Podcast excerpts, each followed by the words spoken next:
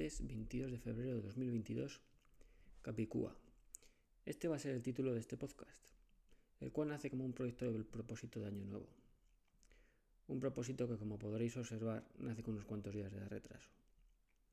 Este episodio únicamente os hablaré de lo que en los próximos días será el contenido de este podcast. Por el logo, rápidamente os percataréis que será de temática papel. Correcto.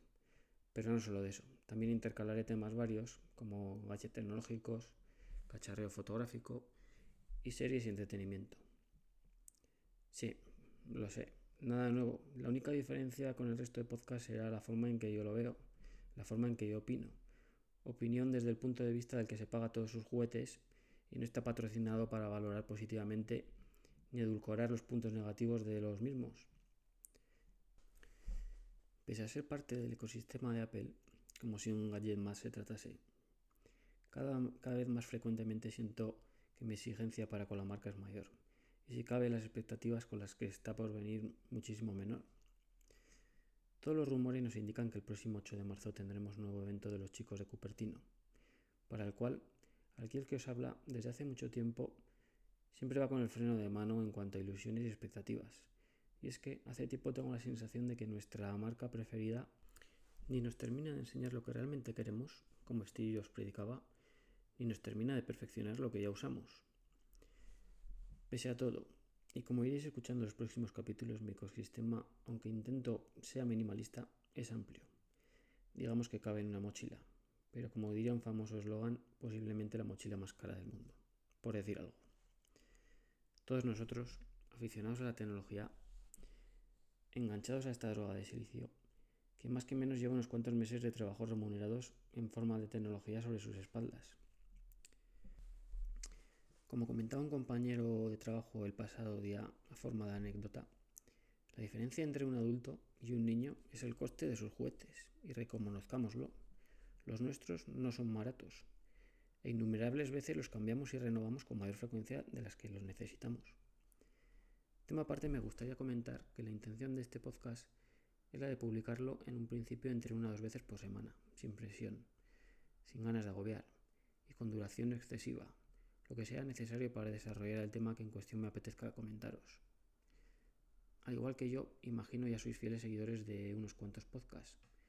Espero que os quede un hueco para este y pueda acompañaros pues de camino al trabajo mientras paseáis al perro o estéis cocinando, sacaros un pensamiento, una opinión crítica e incluso una sonrisa en los próximos episodios. Como complemento a este podcast y para que podáis poneros en contacto conmigo, he creado la cuenta de Twitter arroba capicuapodcast. Igualmente podéis escribirme por email a capicuapodcast.gmail.com. Y espero en un futuro poder complementar este podcast con una newsletter semanal a nivel personal. Seguramente te preguntarás, vale, bien, pero ¿quién eres? Bueno, nos iremos conociendo más y mejor próximamente, sobre todo por lo que deduzcas de lo que os vaya comentando. Pero sinceramente la intención no es darme autobombo ni monetizar ni hacerme famoso. Simplemente poder opinar de forma oral lo que tantas veces pensamos todos nosotros mientras vemos YouTube, escuchamos podcast, vemos una serie, trasteamos con nuestros gadgets, estas cosas que tenemos todos los días en la mente que nos gustaría soltar en plan que nos escuchen porque es que Nadie lo dice. Pues cosas como esta. Por el momento nada más.